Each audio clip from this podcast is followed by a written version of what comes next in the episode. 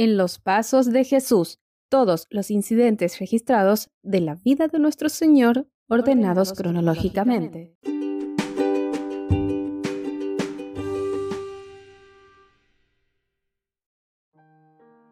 Hola, hola, hola, hola. Qué bueno es que podamos nuevamente estar reconectados en los pasos de Jesús. En nuestro último encuentro hablamos de la curación del paralítico de Bethesda. Esta sanación fue lo que los líderes religiosos necesitaban para poder acusar a Jesús, porque había hecho la sanidad en sábado y porque había dado a entender que era igual a Dios. Pero acá me detengo y vale la pena hacernos la siguiente pregunta. ¿Por qué Jesús hizo el milagro en sábado? Bueno, hay varias razones y voy a mencionar al menos una. Y es la siguiente. Jesús hizo la sanidad en sábado porque quiso enseñar cómo es la verdadera observancia del sábado. Vos pensarás, quizás conmigo, que Jesús tranquilamente podría haber sanado al enfermo cualquier otro día de la semana, o sanarlo sin pedirle que tome su camilla, pero esto no le habría dado la oportunidad que deseaba. Jesús le declaró que la obra de aliviar a los afligidos estaba en armonía con la ley del sábado. En Juan capítulo 5 versículo 17 tenemos registrado una frase de Cristo.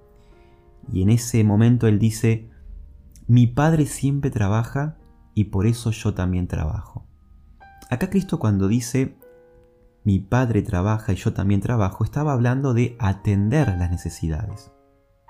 Pensemos en lo siguiente, pensemos en la semana de la creación. Dios eh, crea todas las cosas en seis días, llega el séptimo día y entonces vamos a hacernos algunas preguntas. Llega el séptimo día, ¿debía Dios prohibir en el séptimo día al sol que realizase su oficio en sábado? ¿Suspender sus agradables rayos para que no calentase la tierra ni nutriesen la vegetación?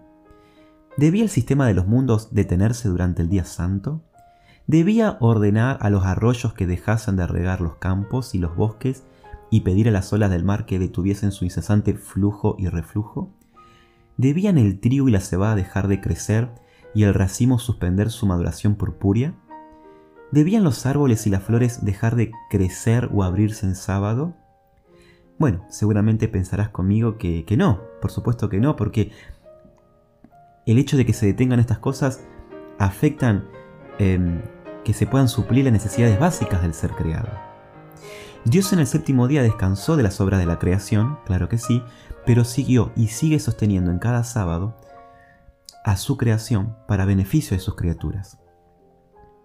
De esta manera, el hombre y la mujer de hoy también son llamados a descansar de las obras que comúnmente hace en la semana, pero también tienen una obra que cumplir en el sábado, y es atender las necesidades de las personas afligidas, cuidar a los enfermos, proveer a los menesterosos. Dice la hermana Guay que no será tenido por inocente quien descuide el alivio del sufrimiento ese día.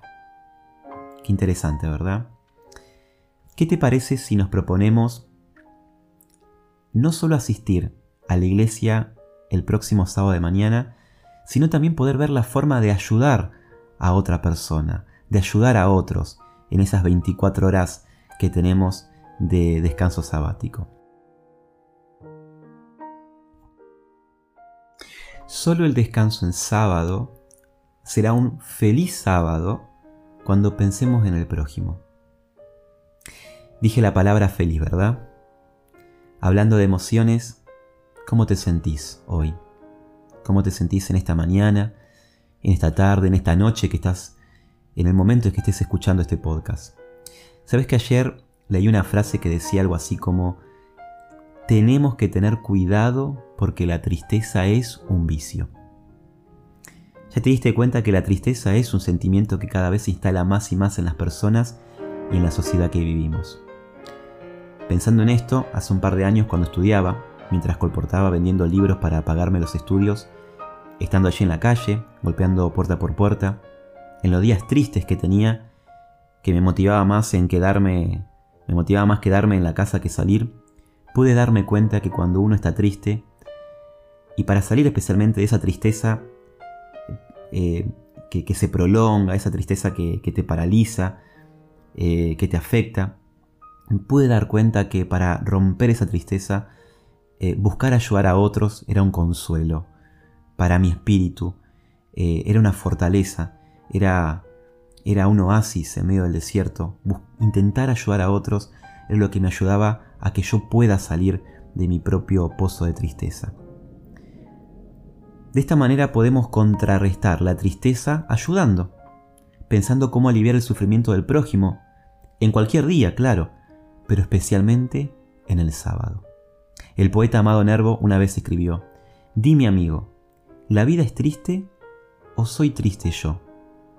Esto me lleva a pensar en la importancia en cómo uno encara las cosas. La tristeza en sí no es una mala emoción. Hasta en algún punto tiene sus propósitos, pero su duración prolongada es perjudicial. Viví este día, y especialmente el próximo sábado cuando llegue, buscando aliviar la necesidad de alguien. Es el propósito de Dios para nuestro bienestar. No dejes que el desánimo te venza. No te concentres en lo que perdiste. Recordá que no es lo que perdiste lo que cuenta, sino lo que vas a hacer con lo que te quedó. Júntate con una o dos o más personas y proponete ayudar. Espero que tengas un próximo feliz sábado. Que Dios te bendiga.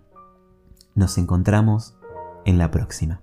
Este podcast fue una adaptación del libro En los Pasos de Jesús si quieres conocer más de la Biblia, solicita gratis un estudio bíblico para infantes, jóvenes o adultos al número de WhatsApp 387-522-3868. Nos encontramos nuevamente mañana